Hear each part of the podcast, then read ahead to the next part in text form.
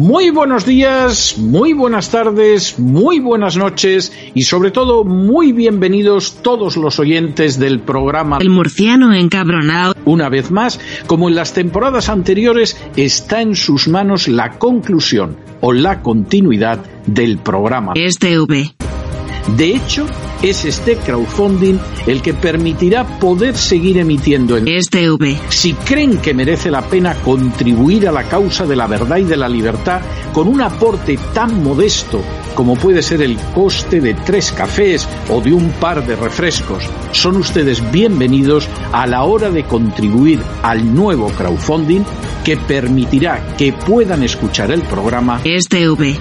Muchas, muchas, muchas gracias por todo. God bless you. Que Dios los bendiga. Oh, mama.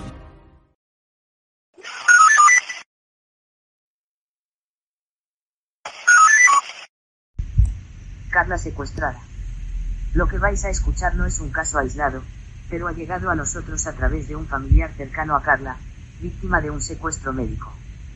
Para que no se sigan cometiendo estas atrocidades, os pedimos a todos una máxima difusión de este testimonio. Os rogamos os hagáis eco en vuestras redes sociales y como no una firma en change.org. No nos cuesta nada hacerlo y estaremos contribuyendo a crear una presión social sobre los carceleros de Carla. En el cajón de comentarios podréis encontrar las redes sociales, el enlace para que dejéis vuestra firma y pediros asimismo que los que viváis cerca os acerquéis a la convocatoria para el próximo lunes. Desde aquí os damos las gracias por vuestra colaboración. Recordad, estamos frente a un caso de secuestro en toda regla. Ayudemos a la familia de Carla y cómo no a ella misma. Firma esta solicitud. La presión social es ya la única arma. Carla padece una enfermedad crónica, multisistémica, la EIM crónico, que a día de hoy no tiene cura. Su cuadro empezó con un adelgazamiento extremo en el 2016, razón por la que ingresó en el Hospital Universitario de Burgos, UBU. En ese ingreso, se le trasladó de medicina interna a psiquiatría por posible TCA, trastorno de la conducta alimentaria, en contra de su voluntad y de su familia. Finalmente ese año se desestimó que tuviera un TCA. A día de hoy, hay un juicio pendiente de declarar por Carla, por un delito de secuestro cometido por los médicos de Lubu. Al no recibir tratamiento, la enfermedad ha avanzado mucho, y actualmente peligra su vida. Situación actual.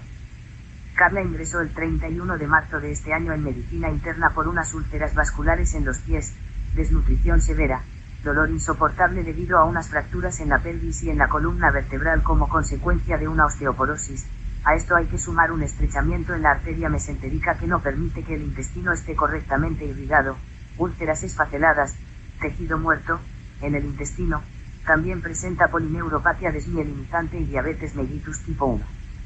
Ante el desconocimiento de los médicos de por qué no engorda a pesar de que come, deciden llamar a un juez, sin hablar antes con Carla, para un ingreso involuntario en psiquiatría para valorar TCA. Finalmente se la llevan, sin poner en la resolución judicial que deba estar en psiquiatría. Es más, los médicos confirman a la familia que no tiene TCA. Entonces, ¿qué hace allí, si ella no quiere? No está incapacitada mentalmente. Estando en psiquiatría no la dejan hablar con su abogado y por tanto, no podrá declarar en el juicio pendiente. Además de que no está recibiendo el tratamiento adecuado para la enfermedad de la IN.